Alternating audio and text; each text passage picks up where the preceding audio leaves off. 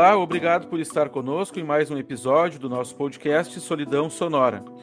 Nesse episódio, nós vamos seguir conhecendo um pouco mais do, da, do Beato Maria Eugênio do Menino Jesus, conversando com o padre Jean-Marie Laurier, do Instituto Nossa Senhora da Vida. É, na verdade, continuando a nossa conversa, né? continuando o nosso bate-papo aqui com o padre Jean-Marie. Padre Jean-Marie, seja muito bem-vindo mais uma vez. Muito obrigado, Sidney. Boa tarde. Boa tarde, Frei Anderson. Boa tarde, Padre Jean-Marie. Boa tarde, Sidney. Bem-vindo também, então, Frei Anderson. Mais uma vez estamos juntos aqui, né? Obrigado a você que nos acompanha, obrigado por estar novamente conosco. Peço mais uma vez que você nos ajude a divulgar esse podcast e, com isso, fazer chegar a mais pessoas a riqueza da espiritualidade carmelitana. É, você pode colocar o nosso podcast como um dos seus favoritos e assim, quando nós lançamos os novos episódios, o seu agregador acaba informando que, que tem episódio novo para você acompanhar. Então, a proposta desse nosso, desse nosso episódio de, é, é, de agora é conversarmos sobre uma. A gente, no, no, no, segundo encontro, né, sobre o Beato Maria Eugênio, falamos sobre a sua obra escrita, e nesse terceiro encontro, e o último, então, da série que fala sobre esse Beato, nós vamos conhecer um pouco melhor o instituto que foi fundado por ele, né? O Instituto Nossa Senhora da Vida, que é aí o, o a, a, a, gente entende, né? O, o, o, Beato ele é um carmelita descalço, ele, ele, ele viveu na ordem até a que falecesse, mas é evidente que grande parte do espírito dele está. Uh, a gente vai conhecer também conhecendo essa obra que foi iniciada por ele, né? E que se sustenta aí até hoje e que esperamos que se sustente por muitos e muitos anos. Então, é, é, Padre Jean-Marie, para a gente começar a conhecer um pouco do Instituto, o senhor poderia contar para nós como é que como é que ele começou, né? Como é que apareceu, uh, qual foi a motivação para que ele começasse, né? De onde veio a intuição para que o Beato propusesse então a uhum. fundação de um instituto secular? A intuição principal, fundamental do Frei Mário Eugênio foi na, na década do, dos anos 1920, 20, 25, 30, na época que ele foi divulgando a espiritualidade do Carmelo, pela revista Carmel, é, a partir do convento de Lille, do norte da França, viajando através é, de toda a França, é, com pregações, tríduos, é, com, com, com ocasião da canonização de Santa Teresinha do Menino Jesus, 1925, e doutorado de São João da Cruz. Ele percebeu no contexto assim de, de, de renovação do interesse pela mística na França da época, na Europa da época, e também eh, no contexto eh, do, do ateísmo, do marxismo que estava crescendo né, muito na época, que a espiritualidade do Carmelo nós, não era só é, para se viver é, no, no, nos conventos é, de, de, frades, no, nos mosteiros de monjas, que essa doutrina era a palavra da época, a mensagem dos santos do Carmelo, da Santa Madre Teresa, de São João da Cruz, doutor da Igreja, Santa Teresinha, é, não era para alguns privilegiados. Ele, ele sentiu muito forte esse, esse, intuito, essa intuição de que era para todo o povo de Deus e, e, e viver a, a contemplação, a mística, eram as palavras da época, é, na linha do dinamismo do batismo. Então, ele tinha isso muito profundo no coração naquela época. Mas ele pensava que não era só divulgar livros, revistas, fazer pregações, ensino. Ele pensava que esse carisma, essa essa mensagem, seria mais a palavra de hoje, não? Essa mensagem deveria ser é, divulgada por umas testemunhas, umas pessoas, né? É, no mundo. Então, foi o um intuito. E depois, ele foi enviado num convento, que era um seminário menor do, dos carmelitas descalços da época, é no sul da França. Ele aceitou por obediência essa nomeação. Foi bastante dolorosa a, a, nomeação. Ele passou de uma cidade, de muitos contatos com teólogos, filósofos, industriais, empresários, tudo isso, Lille, no norte da França, para eh, Tarascon, que era uma cidade da Provência, um convento na roça. Né? E com meninos que ele achava que vocação do Carmelo era vocação de maturidade, não para crianças, não para adolescentes. Então, ele não acreditava na obra, mas ele aceitou com espírito de fé. E, e, e o fato é que, bom, é, são as coisas da providência de Deus, não?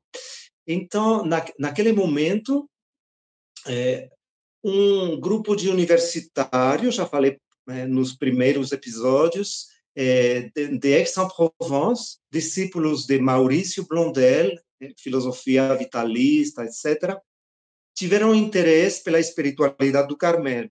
Bom, e depois, em Marselha, muito perto desse convento, a uma hora de trem, vivia uma umas moças. Elas tinham estavam na faixa dos 30 anos, não? Elas tinham fundado um colégio, eram diretoras, responsáveis por um colégio de, de mulheres. Na época era uma coisa, uma novidade. Um colégio católico na cidade de Marselha, depois da Primeira Guerra Mundial, era uma novidade isso, né? Educação para a mulher. Então, e elas sentiam é, uma atração pela espiritual, espiritualidade do Carmelo, né? muito profunda, tinha lido é, obras da Santa Madre, é, de São João da Cruz, Santa Teresinha. Ela tinha feito um retiro num Carmelo, Carmelo de Bonn, e a madre do Carmelo, ela conhecia o Frei Mário Eugênio, e ela fez o contato. Né? Mandou essas moças, mulheres, né? para é, ter encontro com o Frei Mário Eugênio. E elas, com os universitários, pediram esse curso de oração é, sobre a oração carmelitana, a ciência da oração, a espiritualidade do Carmelo, a mística, é, e começou assim. E depois que aconteceram as palestras do curso, lá no colégio delas em Marselha, com os universitários e outras pessoas, elas depois é, sentiram a necessidade de entregar a vida a Deus. Numa consagração, mas numa consagração que, que não fosse de clausura. Elas queriam um Carmelo sem clausura. Então, era uma, na, na, época era uma coisa um pouco complicada, na verdade, muito difícil isso, não? Bom, então, é, elas, elas falaram para o Frei Mário Eugênio, tudo que nós temos, nós entregamos. Bom, então foi essa, eu diria, essas pessoas, esse intuito do Frei Mário Eugênio, que ele levava isso dentro do coração já fazia anos, não? Essas pessoas e também outro fator que foi outro parâmetro que foi assim um importante é uma senhora da ordem secular do, do Carmelo lá na França, é, é, viúva, uma filha e uma neta. Ela tinha comprado um, um, um lugar, um santuário mariano, é, herança da Revolução Francesa, numa família é, particular. E, e, e, essa senhora é, da Ordem Secular do Carmelo queria doar é, esse terreno, esse prédio, esse santuário é, dedicado a Nossa Senhora da Vida, na roça, na diocese de Avignon, é, perto de Marselha, para uma obra do Carmelo. Mas ela não sabia. E Frei Mário Eugênio, que era prior, então ele foi, a par de tudo isso, veio visitar o lugar. E então, por uma, um, uma, uma convergência de, de parâmetros, de circunstâncias, com essas mulheres jovens, essas moças, decidiram começar naquele lugar, na roça, no silêncio, é um deserto, mas é, de, deserto com cerejeiras, com videira, é uma coisa assim, não tem ninguém, mas é muito é muito gostoso, não? É? Na Provença, um clima agradável, etc. Não? É um lugar também de tradição monástica. Lá no século VI, um monge é, de uma ilha do Mediterrâneo, veio como bispo da cidadezinha e ele construiu uma eremida dedicada à Virgem, e por isso se chama Nossa Senhora da Vida. Bom, então, eles acharam com, com essas mulheres que seria um, um lugar ideal para ter um tempo de formação, a contemplação no deserto, a, a, a, procura de Deus, a busca de Deus naquele lugar, e depois, um tempo assim, e depois voltar ao trabalho profissional. Então, isso foi o intuito básico, de base, não? É, e começou assim, é, com essas mulheres. Até teve uma delas, que ela tinha uma visão um pouco diferente do Frei Mário Eugênio, que ela quis fazer desse lugar um lugar de, de contemplação, como um mosteiro. E ela saiu, não ficou, é porque não entrou no, nessa visão de contemplação e ação, de articulação da mística, da oração, do deserto e de um testemunho no mundo. Foi isso, o intuito fundacional. Elas foram viver nesse lugar, mas mantiveram as suas atividades como leigas dentro é. da sua vida cotidiana. Não vou dizer vida normal, porque parece que existe uma é. outra vida que não é normal, mas dentro é. da sua vida habitual, dentro das suas profissões, das suas atividades aí como leigas. É isso, né? É. Começou assim. Ficou uma, depois revezaram, porque elas tinham a direção desse colégio. Então, os, os pais dos, das alunas ficaram muito chateados com esse projeto, né? porque até para o, o, o final do, do, do, colégio, nós chamamos baccalaureat na França, os pais assustadíssimos, né? porque uma era professora de filosofia, outra de ciências, outra de letras, então tinha uma presença muito importante, não? Teve uma oposição. Então, elas revisaram, ficaram seis, nove meses, depois veio outra, foi assim, não? Hum. E, assim, e é assim que começou, de fato, para manter essa visão de, porque foi a intuição do Frei Mário Eugênio, a vida de Deus, é, o testemunho da presença de Deus, que é o dial do, do, do Carmelo, é, é, isso deve sair é, a igreja em saída já na época, não deve sair é, para o mundo, para o mundo secular, secularizado, até para o mundo ateu. Tudo isso tem, hum. tem que ser fazer uma presença no mundo. Elas começaram por uma obra, uma obra de equipe, é? mas os consagrados, consagrados do instituto, eles podem viver sozinhos, né? numa profissão, num, num apartamento, é, num país, né, isso não tem importância. É, é, é, para a contemplação, na oração, na amizade é, com Jesus, vai testemunhar, às vezes sem palavras, só pelo trabalho bem feito, só pela presença né, no mundo.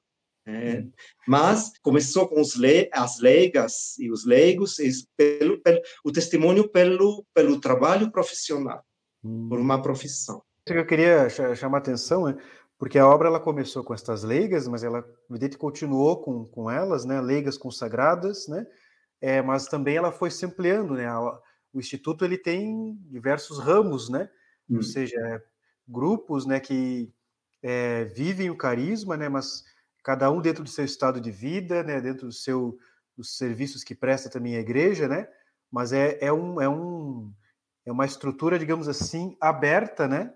A pessoas, uhum. ela procura dialogar com a realidade das pessoas que, que se sentem chamadas a viver esse carisma, né, padre? Tem o núcleo, né, que é de membros estritos do Instituto, que são de vida consagrada plena. Né? Uhum. Começou com leigas consagradas, elas queriam a consagração. Né? é, total a Deus. Né? Quer dizer, é, esse, essa, esse aprofundamento do batismo, que é a consagração pelos três votos, não? de obediência, castidade e pobreza. Né? Elas queriam isso, né? e manter ao mesmo tempo a presença no mundo, o testemunho no mundo, seja qual seja o trabalho profissional, né? seja qual seja a situação. Né? É, isso. Depois vieram o bom, vieram em primeiro lugar, sacerdotes diocesanos, né, que eles queriam viver esse espírito, essa articulação e fundamentar, sustentar o ministério diocesano pela oração contemplativa, pelo espírito do Carmelo, mas no ministério diocesano. Pois vieram, quase que na mesma época, na década dos 60, né, homens que eles tinham uma obra educativa também em Burdeos, né, tinha dois colégios, foi a mesma coisa. E também a espiritualidade, ela pode incluir membros que são associados em qualquer estado de vida. Pode ser casados, pode ser solteiros. E nesse estado de vida, participam do ideal do Instituto no seu estado de vida. Tem pais de família. Agora, tem uma associação muito numerosa de matrimônios, de casais, né, que uhum. vivem esse espírito né, e que procura é, dar uma dimensão contemplativa à, à, vida da família, à vida profissional, etc. Né? Então, é uma coisa bem aberta. Padre, explica-nos, em geral, uma pergunta, né, para quem, quem conhece o Instituto, né, quem conhece é um, uma ordem também como a nossa, né, sempre se pergunta como que é a formação, né? Qual é o processo né, formativo do Instituto Nossa Senhora da Vida? Como é o processo formativo? Então, o processo é, ele é de uma formação é, separada um tempo. Como aquelas mulheres, elas ficaram um tempo no deserto, entre aspas, é, com, com, vida contemplativa, monástica, trabalho manual, liturgia das horas, é, leitura espiritual, é, é, oração noturna, é, na casa, né? Então, a formação inicial é para um jovem ou para um padre diocesano, já padre, é uma formação é, para os jovens, é, dois anos separados, na casa do instituto. Né? É tipo noviciado. Assim fica mais fácil, tipo noviciado. noviciado exato. Para um padre que já tem formação bíblica e etc., e que não precisa de tanta formação, então é um ano. Ele, hum. ele vai pedir uma licença ao bispo para ter um ano sabático, por exemplo, né? e vai fazer um tempo de formação permanente e, e assim poder se incluir no instituto. Né? Um ano, Mas, no caso, formação, formação interna, é, interna, mesmo, numa... um formador específico, num lugar específico. Isso, ah, isso. Tá. Na, numa casa que nós chamamos de solidão. É solidão e família, porque é vida fraterna, porque é tempo de trabalho manual, é, é silêncio, é, é, vida litúrgica em comum, oração em comum, é, é recreio, é, formações sobre os santos do Carmelo, formação bíblica para os jovens, é tudo isso. Né? Agora, é, é uma coisa específica do Instituto, tem uma coisa que talvez seja útil é, precisar. O Instituto chegou a ser, primeiro, a nível é, eclesial, não canônico, ele chegou a ser é, Pia União da Ordem Secular do Carmelo. É, foi agregado à Ordem do Carmelo em 1947. Mas no mesmo ano saíram, é, foi o Papa Pio XII, é, essa forma de vida consagrada que são os institutos seculares, né? 1947 que foram criados para ser as avançadas da igreja no mundo secularizado, é, materialista, em todos os lugares, os espaços que os religiosos não conseguiam atingir. Pela vida comunitária, que é um, um chamado é, é que, que, que, que, gira a atração, e pelo hábito, mas que bastantes ambientes eh, não não não é possível né? tem por exemplo na França laicista você como religioso não pode ensinar no, no, no ensinamento público estadual não pode está proibido né? você não pode trabalhar numa administração tem pessoas do instituto que trabalham em correios tem pessoas do instituto que são fora embaixadores.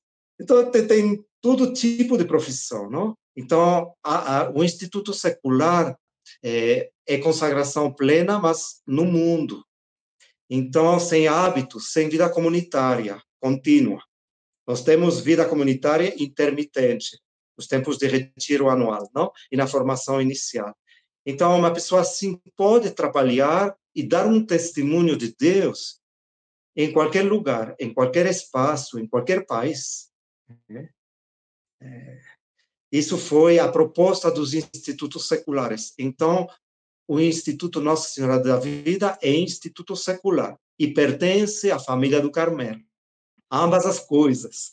É, certamente o pessoal tem muita curiosidade de entender quais são assim os pontos de confluência, a gente entendendo a, a história do, do próprio uh, Frei Maria Eugênio e o que ele escreveu, o seu pensamento e o seu comprometimento de vida e a sua permanência na ordem até o fim, aquilo uhum. que existe de ponto de confluência a gente mais ou menos consegue entender, né? E pela, pela, pela dedicação à contemplação e etc. Mas certamente as pessoas ficam pensando assim, tá, mas e, e, ao contrário, né? Quais são as diferenças? Então, algumas coisas o senhor agora acabou de apontar é, a questão da vida, essa vida comunitária intermitente, como o senhor disse, né, é uma diferença significativa aí, né? Uhum. Claro que de alguma forma isso é parecido com a ordem secular, né, que nós não vivemos juntos, né, como carmelitas seculares, embora a nossa permanência na comunidade seja perene, né, a gente é, tem uma forma de pertencimento em relação a esse aspecto especificamente parecido com o das monjas. A gente está é, tá, tá vinculado definitivamente àquela comunidade. Mas em relação à participação dos padres, uh, Padre Jean-Marie, na medida que o, que, o, que o sacerdote então faz esse período de formação, ele volta à, à sua diocese de origem ou ele fica e, e, e, permanece como um padre diocesano vinculado ao instituto, ou ele vai exercer uma função específica dentro de alguma casa vinculada ao instituto, ou existem essas duas possibilidades? o, o, sacerdote diocesano que entra e quer participar da espiritualidade do instituto e, e se consagrar, acho que é uma diferença com a ordem secular, é, Sidney. Os membros estritos do instituto, eles são de vida consagrada plena, com os três votos, né? de vida consagrada. Né? Quer dizer, e eles fazem a primeira profissão, renovam depois de três anos, depois de três anos a mais, eles fazem profissão é, perpétua. É vida consagrada plena. Então, o padre que vai entrar e quer a vida consagrada plena, mas ele vai permanecer totalmente diocesano, totalmente à disposição do bispo para o ministério. Né? A sua consagração vai aprofundar né? sua obediência ao bispo, é, sua, seu estilo de vida pobre, é, como um sacerdote, é, e, e, o voto de castidade vai aprofundar o, o, o propósito de, de, celibato, entendeu? Mas ele vai ficar plenamente diocesano e receber a missão totalmente sempre do bispo. Ele vai ser plenamente diocesano e plenamente consagrado, mas ele vai se comprometer, por exemplo, por exemplo, não, é assim, é o compromisso no instituto, além dos votos, compromisso é uma hora de oração mental, contemplativa de manhã e outra de tarde. E o Carmelo Teresiano, não? Bom, é como os leigos, consagrados, e leigas também, o sacerdote diocesano também. E ele vai se comprometer também a um tempo de retiro anual na casa do Instituto, é, na solidão e na vida fraterna, em ambas as coisas, três semanas por ano, mínimo. É. Quer dizer, que férias, as férias no instituto. É assim. Né? As viagens no instituto. É, é, mais assim, não? Tem umas, umas exigências, porque é compromisso. Né? É assim. Interessante, né? É o caminho exigente, né? Como você mesmo diz, é, um, é alguém que deseja, de fato, aprofundar o mistério do seu batismo, né? Que se reconhece, chamado por Deus a viver a vocação cristã, e como todo consagrado, né, deseja viver, né, de modo mais profundo aquilo que já é, né, aquilo que já é, né, encontra um caminho como esse o instituto, né, como a vida consagrada. Mas eu queria propor para a gente continuar nossa conversa, né, algo em relação ao carisma, né? Então, assim, o que, digamos assim, é, o Sidney falou das semelhanças e diferenças, né? Mas eu queria uma coisa mais pessoal sua também, o seu, como que o senhor, é, que elementos, assim, da espiritualidade teresiana mais lhe encantam, né? Teresiana, sanjuanista, né? E mais lhe encantam, né? E que você encontra no Instituto Nossa Senhora da Vida. Que elementos, assim, importantes, centrais, né? mais lhe, encantam, lhe, lhe fascinam, lhe, lhe, chamam a atenção dentro da espiritualidade teresiana, sanjuanista, e, e que é, estão aí, você encontra nesse instituto? Quando eu encontrei um instituto, já faz muito tempo, não? Quase que 40 anos, foi no, no ano, no quarto centenário de Santa Teresa de Ávila, na Espanha, não? Então, é, eu não imaginava nada do instituto, nem nem pensava nisso. Eu tinha, não sei, outras visões do Carmelo. Eu até pensava nos jesuítas para a missão, porque sentia a vocação missionária. missionária. E por isso estudei o espanhol, o português, não, pensando na América Latina, tudo isso.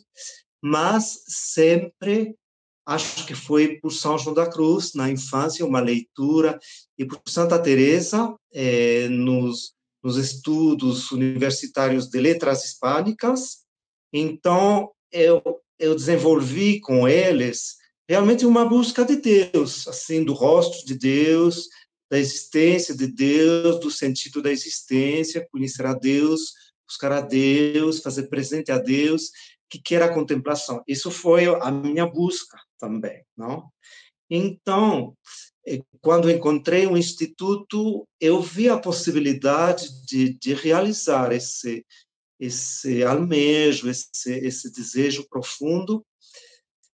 E não sei como dizer. Eu eu lembro de uma de uma coisa, de uma frase que um padre da terra do Frei Mário Eugênio, que depois entrou no instituto é, diocesano, ele fa falou para mim uma coisa que, que, eu me encontrei com isso. Ele falou para mim, quando eu encontrei o Frei Mário Eugênio, ele falava em Deus como eu falava da minha moto, motocicleta. Era uma, uma realidade tão real né, que a gente ficava cativada, fascinada. Quando peguei os livros do Frei Mário Eugênio, foi assim para eu me encantei não sei, com o mistério de Deus que ele transparentava, não sei como falar, foi assim. Né? Eu vi também nele um, uma, não sei como dizer, uma uma transmissão sintética, talvez atualizada, não sei se falo bem, é, de, de, da Santa Madre São João da Cruz e de Santa Teresinha também, porque ele conheceu muito, não, e trabalhou muito e colocou no mesmo patamar. Então eu vi uma uma síntese né, também. Isso me cativou também. Né, foi assim. E como eu sentia também essa vocação missionária e etc. Então a possibilidade de viver uma articulação de contemplação e, e testemunho, apostolado, missão. Foi isso isso que eu diria. É, é, são elementos, né? Como o senhor, o senhor, disse, a busca de Deus, né? O fato desse o trato, a intimidade com Deus, é. né? o desejo de testemunhá-lo, né? Hum. Essa o, o, os santos eles exercem um fascínio, né? Então, hum. quando aqueles que os conhecem, né? Que é próprio dos místicos, né? Fascinar, né? Dos santos também fascinar, né? E a beleza disso também, né? Que o senhor coloca, acho que o, o carisma teresiano tem um, se não me engano, é o Frei Carlos Mestre que diz, né, que ele, o carisma, que, que ele não é uma água engarrafada, né? Ele é uma hum. fonte, né? Ou seja, ele está sempre é uma fonte que vai é, por onde passa vai gerando vida, né? Então acho que é, é bonito, né, quando a gente contempla a história, né, como o senhor está partilhando, né, do, do, hum. vigor do carisma teresiano, né, que hum. é, apesar das dificuldades do tempo, né, é, ele não, não cessa né, de gerar vida por onde passa, né? Então é próprio do carisma, né? Por isso que eu já pergunto assim que, digamos assim, hoje que desafios é, o nosso tempo ele, ele propõe assim e o, e o Carmelo pode ajudar em que medida hoje o nosso tempo a vivenciar é, essa passagem que vivemos né, nesse tempo da igreja, nesse tempo da nossa história, que elementos do carisma teresiano ajudam, e do Instituto Nossa Senhora da Vida, né? Ajudam a gente a viver o nosso tempo, né? Ou um que o senhor acha que tenha, digamos assim, se tivesse que dar um conselho para o nosso tempo hoje, a partir do carisma do Instituto e, de, de também do, do, carisma do Carmelo, que, que, que elemento o senhor destacaria para ajudar-nos a viver o tempo de hoje? Eu penso que muitas pessoas hoje estão à procura de sentido, sentido da existência, é, sentido de muitas real, realidades humanas que aparentemente não fazem sentido agora. É, tem, tem uma busca, uma busca de, de sentido, né? Hum. de, de é, da onde nós, é, vem a gente, para onde vamos, essa questão, sim, para mim, acho que o Carmelo, ele, ele, ele oferece, não é uma proposta entre muitas, é, porque eu penso que a mensagem do Carmelo é, é ela é muito realista. Ela abrange as, as provas, as noites da vida. Né? E muitas pessoas elas elas se encontram na noite, né? é, com este momento de pandemia, é, com, com falta de critérios morais de vida, é, os vínculos familiares que se, tor se tornaram muito líquidos, não? É? Como que a gente, as pessoas elas estão procurando uma coisa, é, um rochedo para a vida, um sentido, não? Penso que a mensagem do Carmelo, ela, ela, ela é uma oferta é, certa e ao mesmo tempo exigente, né? com a primazia da graça, a primazia do amor, a, a primazia de Deus, entre aspas, assim, não? É, é, Deus que vem antes da gente, tudo isso, esse sentido de Deus, não? Bom, mas também com, com esse realismo, não? A oração, eu penso, tem muitos movimentos espirituais, carismáticos, tem muitos movi movimentos de renovação.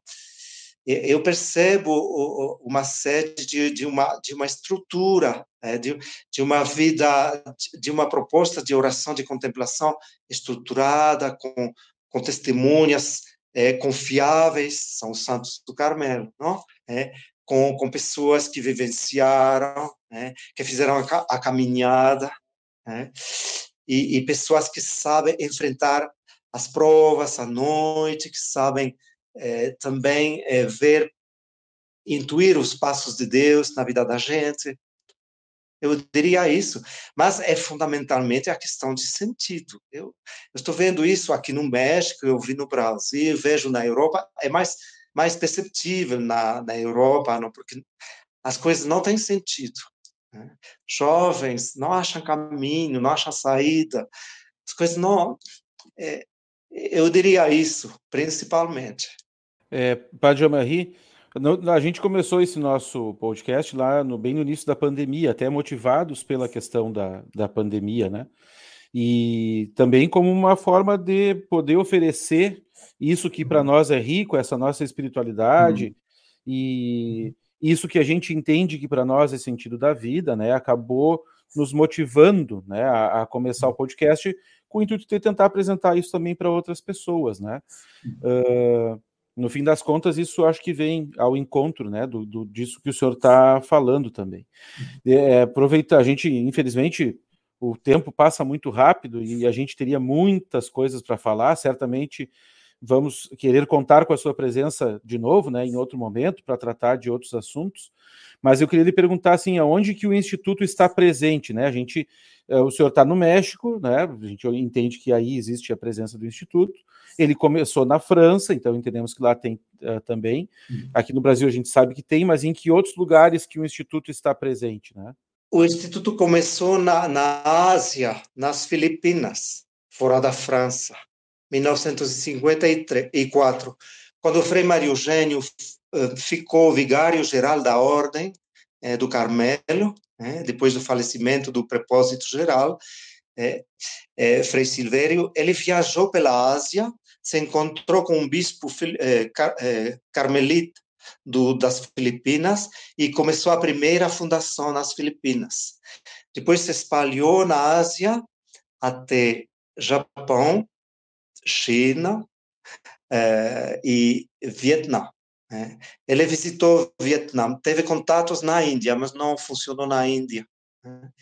Depois, o Instituto está presente no Benin, na África, no Chad. Chad? Chad. Chad. Uhum. Um padre que se tornou bispo este ano, na região mais muçulmana do Chad. É uma região em vicariado apostólico, uma coisa impressionante. Ele está lá, né, se tornou bispo este ano. Né, bom. E depois na África, Burkina Faso também, tem outro padre. Depois na Europa tem Alemanha, tem República, eh, Eslováquia, Letônia, não sei se falou bem, mas enfim, os nobres. Né? Mas enfim, tem presença em Roma, no Vaticano, é, sobretudo na Alemanha, na Inglaterra, é, Suíça, Bélgica, que mais? Na Europa, na Espanha, claro, sim. É, um colégio em Madrid, um colégio bilíngue. Então, o Instituto está presente por membros isolados, que vivem sozinhos pelo trabalho profissional né, e voltam para a casa do instituto. Os, os leigos eles têm compromisso de, de, mais tempo na casa do instituto por ano, né, bom, do que os padres. E, e, depois na Espanha então tem tem uma presença no colégio, tem obras também, às vezes obras em equipe, é muito variado o Instituto Secular permite muita flexibilidade. E depois, na América, tem presença no Canadá, foi fundação do Frei Mário Eugênio, no, México, fundação dele faz 60 anos, e tem uma pequena presença no Brasil, é assim. E Estados Unidos, alguns membros isolados, é, universitários. É muito variado, as profissões muito variadas, na área social, é, crianças com carências, edu, educação, administração do Estado, qualquer coisa, hospitais, tem médicos, tem enfermeiras, tem, tem de tudo. Isso é, é o, o, o projeto é dar um testemunho da vida de Deus, de que Deus é vivo pela pessoa, né? pela pessoa. Tantas vezes muitos leigos ou leigas não podem falar nem da sua fé em certos ambientes e em certos países. Não vou mencionar mais, mas é assim mesmo. Muito bem. Frei Anderson, ainda alguma pergunta, alguma colocação para nós fazermos? É, da minha parte, somente agradecer, né, o padre Jean-Marie pela, pela presença, né, pelo testemunho, né, pela partilha que ele fez desses nossos encontros, né, e e conte conosco com a nossa oração por vocês, né? Com a nossa, com a, com a nossa amizade também. E quando vier aqui, eu moro em Curitiba, né? quando passar por aqui, saiba que tem aqui um cafezinho é, esperando, tá bom? Vai ser muito bem-vindo. Então, mais uma vez, muito obrigado. Então. Acolhida brasileira, muito obrigado, Frei. Sim, agradeço muito. Uhum. Também né, agradeço, Padre Jamarri, pela, pela sua disponibilidade já esteve conosco aqui na, na província em pelo menos duas oportunidades, né? Fizemos um encontro provincial com a sua orientação, depois tivemos um retiro aqui das de duas comunidades aqui do Rio Grande do Sul. Verdade. Eu, é, e espero que em breve nós possamos nos encontrar também. Aqui, aqui por Porto Alegre, além do cafezinho, vai ter um chimarrão para o senhor tomar. Ah, que bom. Mas depois da pandemia, por favor. Sim. O chimarrão. Sou bastante prudente. É.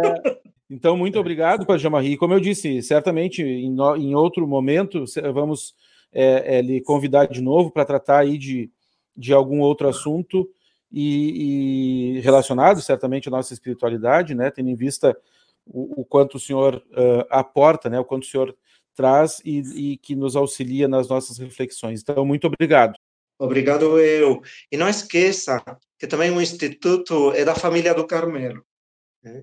que o Frei Mário Eugênio ele morreu sendo provincial dos, dos frades, né?